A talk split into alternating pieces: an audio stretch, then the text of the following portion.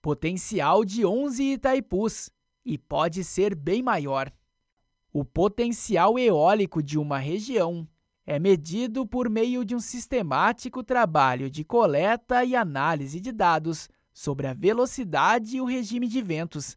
Estas informações estão disponíveis em aeroportos, estações meteorológicas ou outras instituições. Os ventos brasileiros apresentam ótimas características para a geração elétrica, com boa velocidade, baixa turbulência e boa uniformidade. Por isso, o país é dono de um dos maiores potenciais eólicos do planeta. Se a capacidade eólica instalada no Brasil já é equivalente a quase uma usina de Itaipu, o potencial é cerca de 11 vezes isso, 143 gigawatts. Esta é a estimativa do Atlas do Potencial Eólico Brasileiro de 2001.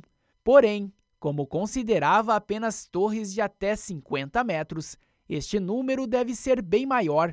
A constatação faz parte de um estudo do subprojeto Energias Renováveis do Instituto Nacional de Ciência e Tecnologia para as Mudanças Climáticas, apoiado pela FAPESP e pelo Conselho Nacional de Desenvolvimento Científico e Tecnológico. Enio Bueno Pereira, doutor e coordenador do Laboratório de Modelagem e Estudos de Recursos Renováveis de Energia do INPE, explica esta diferença.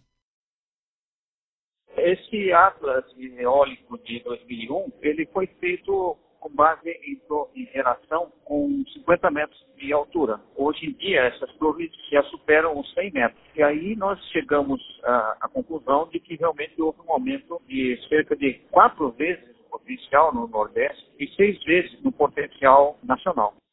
As melhores regiões para a exploração de energia eólica são localizadas no Nordeste brasileiro. Isso devido a uma circulação de ventos conhecida como ventos alísios. Esses ventos alísios são é, os mesmos ventos que trouxeram as caravelas né, é, de Colombo, Cabral, na época dos grandes descobrimentos. São ventos constantes que sopram uh, do oceano para o continente. São bastante constantes, né? Eles são constantes de intensidade e direção. Esses mesmos ventos, então, são aqueles apropriados para a geração elétrica por, pela tecnologia eólica.